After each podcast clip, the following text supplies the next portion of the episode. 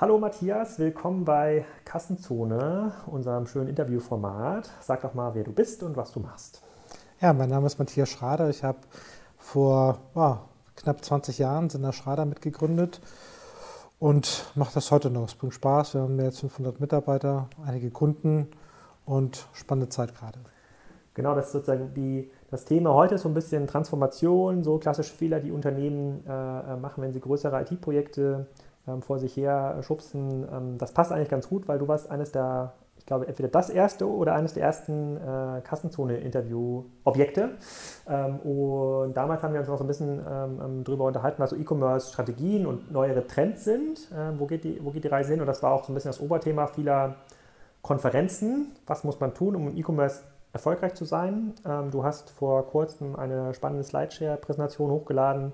Da ging es um ähm, das äh, GAFA-Monopol, also Google, Apple, Facebook und Amazon sind mittlerweile so groß und so stark, sind so eine Art Mega-Gatekeeper geworden, jeder für sich und jeder versucht ähm, intensiv zu äh, vertikalisieren und diese Strategiefrage stellt sich gar nicht mehr so stark. Das war, als wir zum ersten Mal gesprochen haben, ich glaube, es muss vor drei Jahren ungefähr gewesen sein, war das noch gar nicht so ähm, ersichtlich. Was hat sich aus deiner Erfahrung, so aus, aus der klassischen operativen Agentur Sicht geändert? Also gehen Unternehmen jetzt anders an, an diese digitale Herausforderung ran? Sind, ist die ist den GAFA bewusst oder gibt es noch diesen Traum, auch so eine Art Amazon für die Versicherungsbranche zu werden? So, ah, ich, glaube, ich glaube, GAFA ist denen schon bewusst.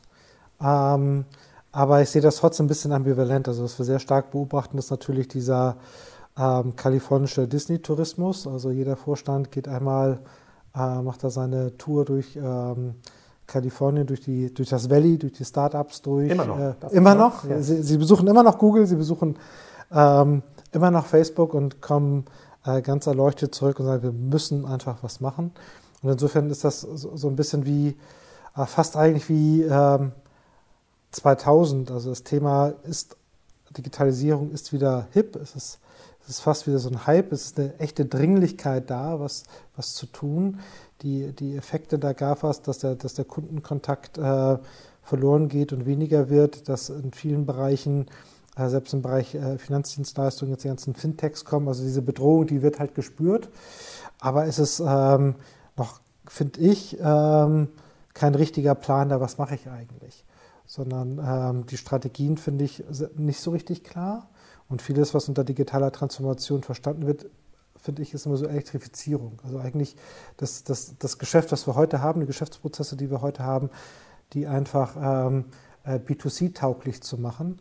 Ähm, ich glaube, das Schlimme ist, und das haben wir im Handel halt gelernt, dass das halt nicht taugt. Also nur wenn ich schaffe, mein Geschäft irgendwie einigermaßen B2C-tauglich zu machen, ähm, ähm, heißt es lange noch nicht, dass ich die Bedeutung, die ich halt im stationären Handel hatte oder meinetwegen im Mail-Order-Geschäft, dass ich die auch in einer digitalen konkurrieren oder in einer digitalen Welt aufrechterhalten kann. Okay, dann trennen wir mal zwischen den beiden Branchen. Nehmen wir mal einmal Handel. Da wirst mhm. der, unter, der Handel ist jetzt schon deutlich stärker unter Druck und viel länger unter Druck, als das die Fintech-Branche ist. Ähm, da würde ich mal behaupten, im Handel hat das, hat das eigentlich jeder verstanden, dass es nicht ausreicht, sein Geschäftsmodell zu, ähm, zu transformieren.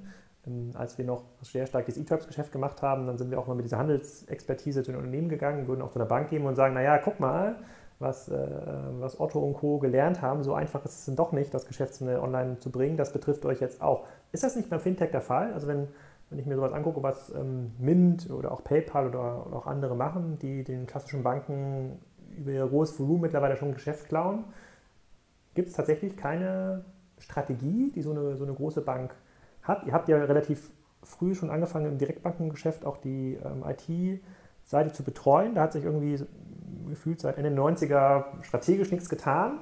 Aber jetzt hätte ich schon gedacht, dass dort eine Commerzbank, Deutsche Bank oder wer auch immer investieren kann, auch gewacht sind, um versuchen, PayPal-Konkurrenten zu etablieren.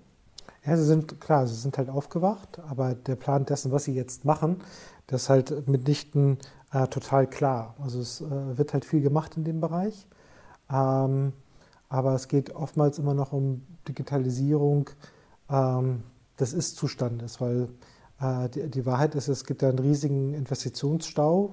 Also es wurde ja seit 2000, äh, wenn wir uns mal die Zeitmaschine anschauen, was hatten wir 2000 Innovationen? Klar, wir hatten die ganzen Direktbanken, Wir hatten die ersten Aggregatoren wie MoneyShelf, das kennt heute keiner mehr. Ja, ähm, es gab extrem viel äh, Innovation in dem Bereich. Ähm, dann ist das gesamte Thema 2001 beerdigt worden und jetzt kommt es so langsam wieder hoch. Man versucht eigentlich die ganzen Learnings der letzten 15 Jahre, die eben in einigen Industrien halt stattfanden, wie im Handel, aber in anderen Branchen eben nicht stattfanden, sondern in einer super Geschwindigkeit nachzuholen. Aber es ist eben nicht so einfach, weil der Wettbewerbsmarkt die Konkurrenten extrem aufgeholt haben. Und ähm, insofern glaube ich, ist es ähm, nicht nur ein Umsetzungsthema, sondern es ist auch ein Thema, was ist jetzt eigentlich das Richtige zu tun. Und äh, da ist mein Eindruck, äh, dass es halt äh, den wenigsten Playern im Markt halt genau bewusst, was jetzt das Richtige zu tun ist. Nicht nur eine Frage des Wie, sondern auch des Was. Okay, gehen wir mal davon aus, dass es in dem Unternehmen Leute gibt, die wissen, wohin die Reise geht, die auch ähm, entsprechenden unternehmerischen Esprit mitbringen und sagen, okay, wir müssen jetzt hier Vollgas geben. Hältst du es für möglich, dass, so ein, äh, dass die großen Unternehmen das aus sich heraus schaffen? Also nehmen wir mal das Beispiel Collins. Bei Collins, zumindest will ich mir das herausnehmen, was zu behaupten, da, da, hat man relativ stark ja auf das grüne Wiese-Modell gesetzt und gesagt, okay, es muss eigentlich von der Organisation getrennt sein, nicht nur die IT, sondern auch das Mindset und die müssen irgendwie ganz anders Vollgas geben können. Das ist in einer Bestandsorganisation einfach sehr, sehr schwierig aus verschiedensten Gründen. Da müssen wir gar nicht drauf, drauf eingehen. Und ähm, als Collins das gemacht hat oder das Projekt angefangen hat, irgendwann 2012, 2013, ähm, war das noch ein relativ radikaler Ansatz. Mittlerweile bin ich aber der Meinung, dass gar nicht anders geht. Es geht gar nicht, es geht gar nicht in-house. Also Unternehmen wie Mint oder PayPal zu schlagen mit Inhouse-Organisationen ist gar nicht möglich. Siehst du das ähnlich oder ähm, glaubst du, dass man, ähm, dass man einen großen Tanker ähm, noch umsteuern kann? Ja, es ist halt verdammt schwer. Es ist, glaube ich, halt verdammt schwer. Also das, das Grüne Wiese-Projekt ist, ähm, ist halt eben auch schwer. Ja, also das, ähm, also ja, aber um es mit den Worten ja. von Frau Merkel zu sagen, ist das nicht alternativlos.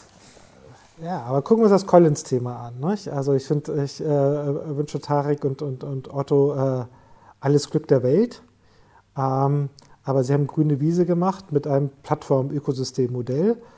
Und Plattform und Ökosystem funktioniert dann, wenn du Traffic hast. Und dann, ja, also, es, äh, also da glaube ich Jochen auch recht, wenn er sagt, Amazon hat acht Jahre gebraucht, bis das Plattformmodell irgendwie funktionierte. Also, und wie schaffst du das halt aus dem Stand?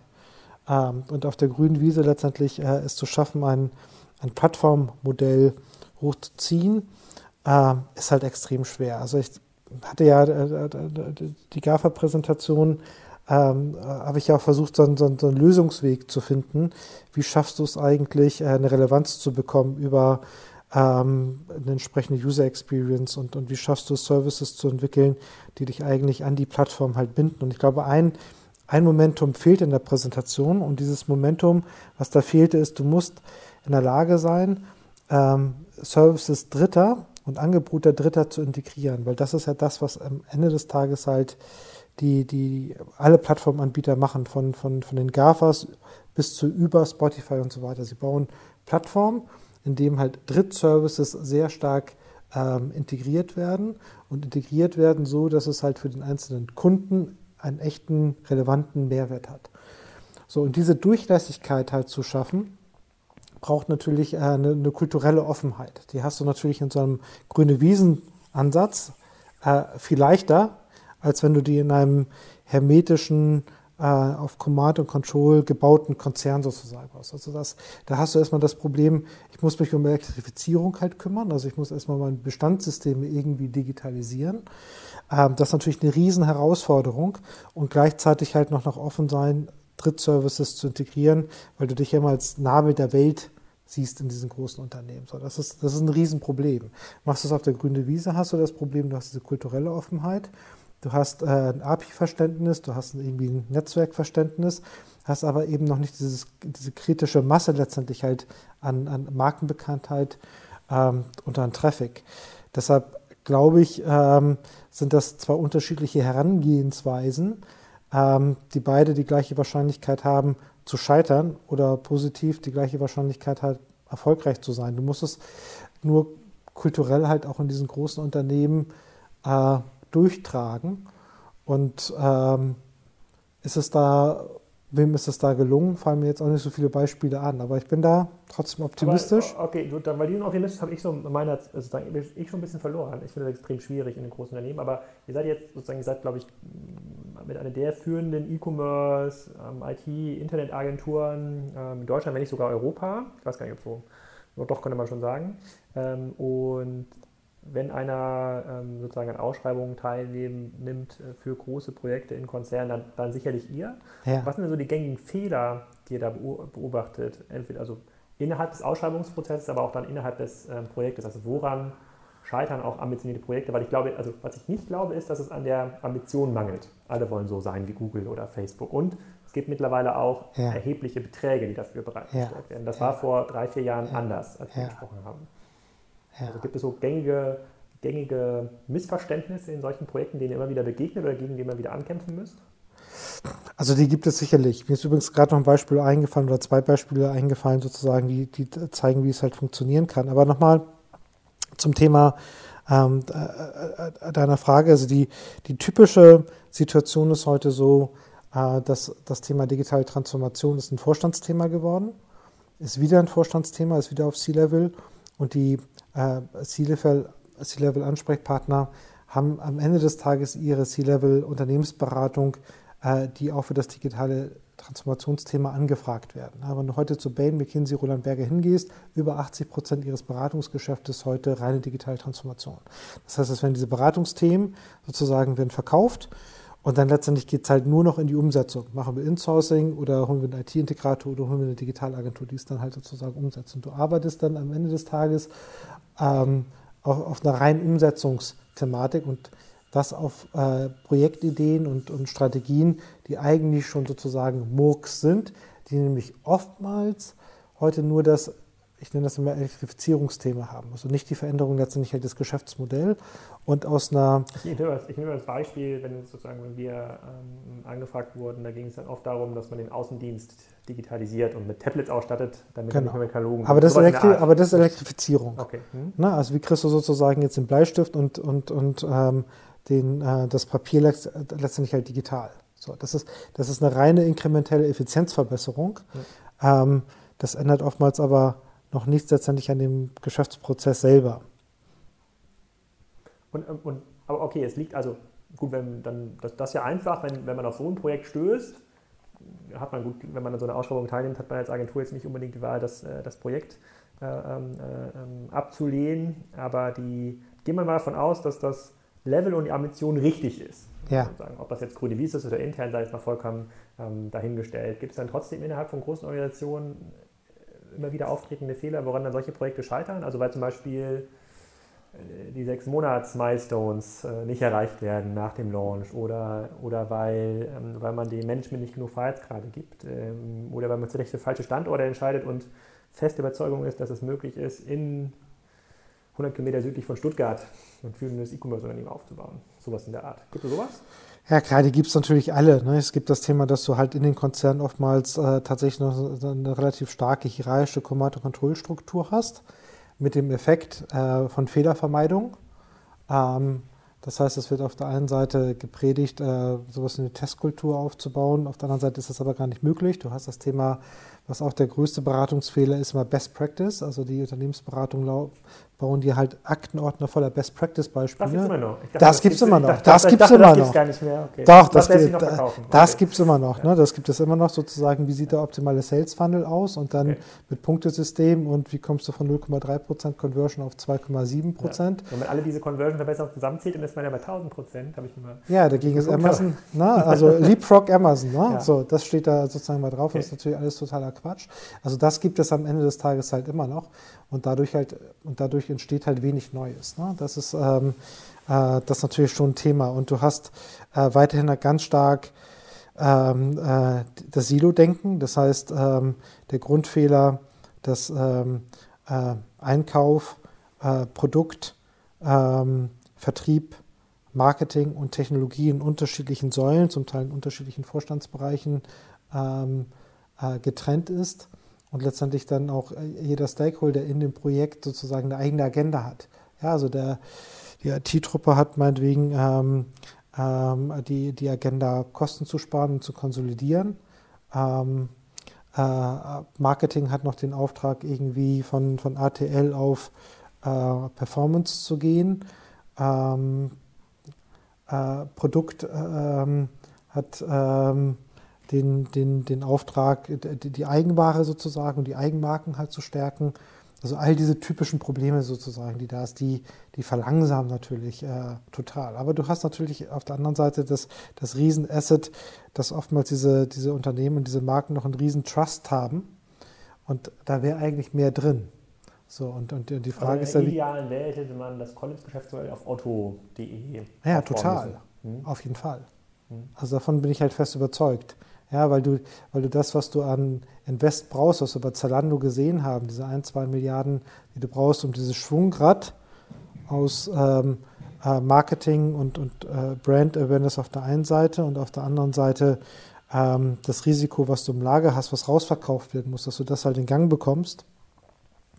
Das ist natürlich unglaublich ähm, teuer auf der grünen Wiese aufzubauen.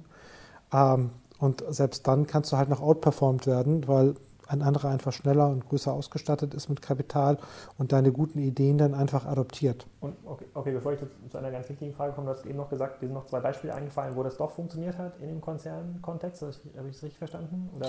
Ja, du kannst natürlich innerhalb von Konzernen sozusagen auch ähm, Schnellboote machen. Das ist halt die Frage, ist das grüne Wiese oder nicht und wie nah ist das halt dran? Ähm, ich würde nicht von totaler grüne Wiese sprechen, wenn du bestimmte Assets, die du im Konzern hast, leveragen kannst. Also ein schönes Beispiel, finde ich in dem Zusammenhang, ist halt TUI Fly.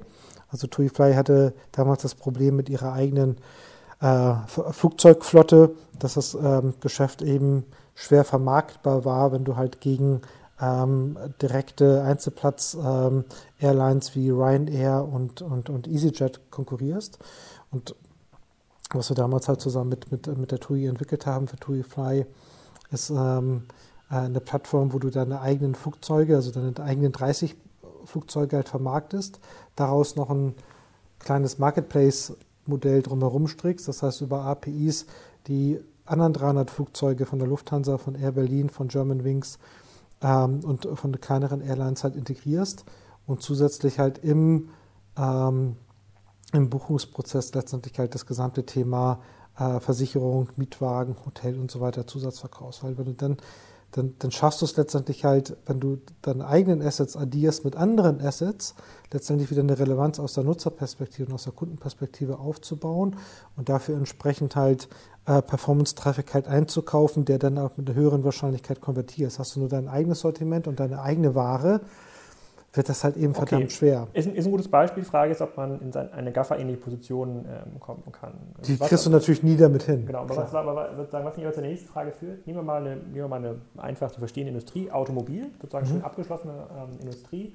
So, wenn man jetzt sagt Automobil, Digitalisierung, dann ist für mich so die, die Anfängerstufe, darüber nachzudenken, äh, sozusagen diese, diese Eingabeeinheit in der Mitte, ne, dieser Computer, bei dem im Vergleich zu einem modernen Android-iPhone-Gerät ganz, ganz schlechte Apps drauf sind, ja. das irgendwie zu öffnen. Ne? Dann sagt ja. sich VW, nehmen wir mal VW, komm, wir öffnen das jetzt mal, diese, ja. äh, diesen Öko, das Ökosystem und wir haben ja Millionen von Autos, die hier rumfahren.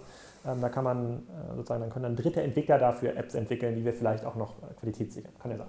So, das haben wir viel zu kurz gedacht aus meiner Sicht. Man müsste ja eher darüber überlegen, wie schafft man eine Art Standard oder Plattform, um das auch in andere Autos zu integrieren, weil dann hat man ja das, hat man eine Gaffer-Chance. Eigenes Eingabegerät, eigenes Eingabesystem äh, im Auto, ähm, das man mit seinem eigenen Ökosystem dann kontrollieren kann, egal welcher Hersteller am Ende des Tages mhm. dahinter steckt. So, so, muss man ja denken. Es geht vielleicht nur ein, zwei Stufen ähm, weiter. So, wenn, wenn, man das aber mal zu Ende denkt, quasi diese Konsequenzen, die man heutzutage Geschäftsmodelle auch aus Konzernsicht sich überlegen muss, um ein Buchstabe zu werden im Gaffer-Alphabet, bedeutet ja, dass das geht immer nur für einen auf. Ne? Das ist ja diese Mono, das, das Monopoldilemma. Das kann, ja. nur einer, äh, ja. das kann nur einer gewinnen. Wie, wie, kann man sich als Agentur aufstellen, wenn euch zwei Konzerne fragen, hey, wo geht da die Reise hin? Du sagst jetzt in dem, ihr seid quasi eher auf der, ähm, äh, auf der Abwicklungsseite, also eher diejenigen, die dann auch die Konzepte umsetzen, äh, ähm, die dann sich die Leute, PwC, McKinsey auch immer aus ähm, ausdenken. Aber mich führt das dann oft zu dem Dilemma, auch bei, ähm, auch bei, bei,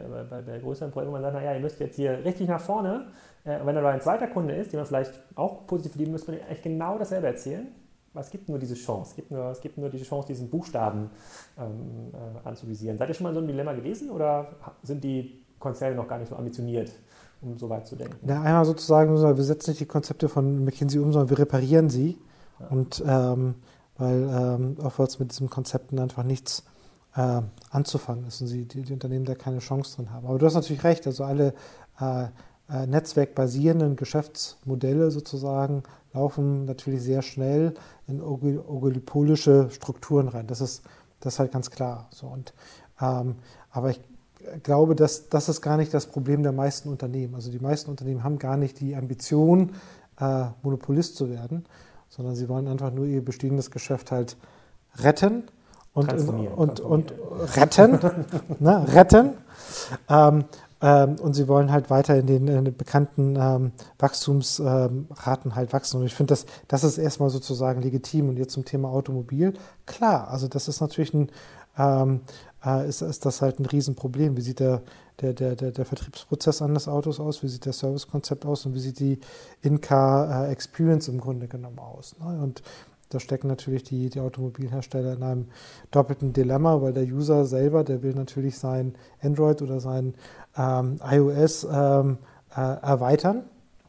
Das soll auf dem Screen halt stattfinden. Und ähm, das Unternehmen sagt, nee, nee, also das, was ich hier an Safety-Technologie gerade aufbaue und das, was ich an selbstfahrenden Fahrzeugen halt habe, das ist halt Core IT und Core Smart, smarte Intelligenz. Ähm, so, und das ist die Frage, wie baue ich da eigene Koexistenz auf, dass halt beides funktioniert, also dass ich mich reindocken kann äh, mit meinem iOS-Gerät und auf der anderen Seite aber letztendlich äh, der Absturz einer App das Safety-System nicht abschaltet und die, die Haftungsfrage auf einmal im Nirvana landet. Okay, aber halten wir fest, äh, bevor wir zur allerletzten Frage kommen, ähm, bisher ist noch keiner so ambitioniert, also es gibt noch keine, ist ja noch nicht in die Situation gekommen, dass zwei Riesenkonzerne so super ambitioniert waren aus der gleichen Branche, dass man diesem Dilemma. Nee, also das äh, Problem hätten wir gerne. Ja, genau, und jetzt vielleicht die allerletzte Frage, wir haben auch sozusagen gar nicht mehr so viel Sendezeit, ähm, die ähm, äh, diese Thematik, GAFA-Transformation, äh, sozusagen Monopol, nicht Monopol, ist ja in Deutschland auch nicht immer positiv belegt. Äh, ähm, die Finden wir das auch für Next? Ist das ein Thema, was ihr spielt dieses Jahr auf eurer Konferenz? Also klar, also das, das ähm, werden wir spielen. Wobei ich glaube, dass das, das Thema GAFA und was du eben gesagt hast, dass das ähm, Monopolthema in Deutschland ähm, ähm, zweischneidig gesehen wird. In der Tat, also was ja schon lustig ist, dass wenn man sich die GAFAs mal anschaut, dass der Marktanteil der GAFAs höher ist als in den USA. Also Google hat einen höheren ja, Marktanteil. Das ja, auch so. und, und, und, das ist halt super interessant. Also in keinem Land dieser Welt wird Google so kritisiert wie in Deutschland. Und in keinem anderen Land hat Deutschland äh, hat Google eigentlich diesen, diesen Marktanteil. Ja? Also offensichtlich ist es so, dass die Deutschen ähm, doch was das gesamte Thema Digitalisierung angeht und diese neue Unübersichtlichkeit, die da existiert, einfach einen starken Partner brauchen, dem sie vertrauen können. Das ist schon interessant. Das den sie aber nicht immer mögen. Das ist, ein, das ist ein sehr gutes Schlusswort. Ich hoffe, dass das nächste, dass das nächste Gespräch nicht nochmal äh, ähm, drei Jahre dauert. Ich glaube, wir werden das in der Next, bei der nächsten nochmal fortsetzen. Mir sind noch zwei, drei weitere Fragen eingefallen, die wir jetzt aber nicht mehr schaffen, hier zu diskutieren. Vielen Dank für die Zeit. Danke.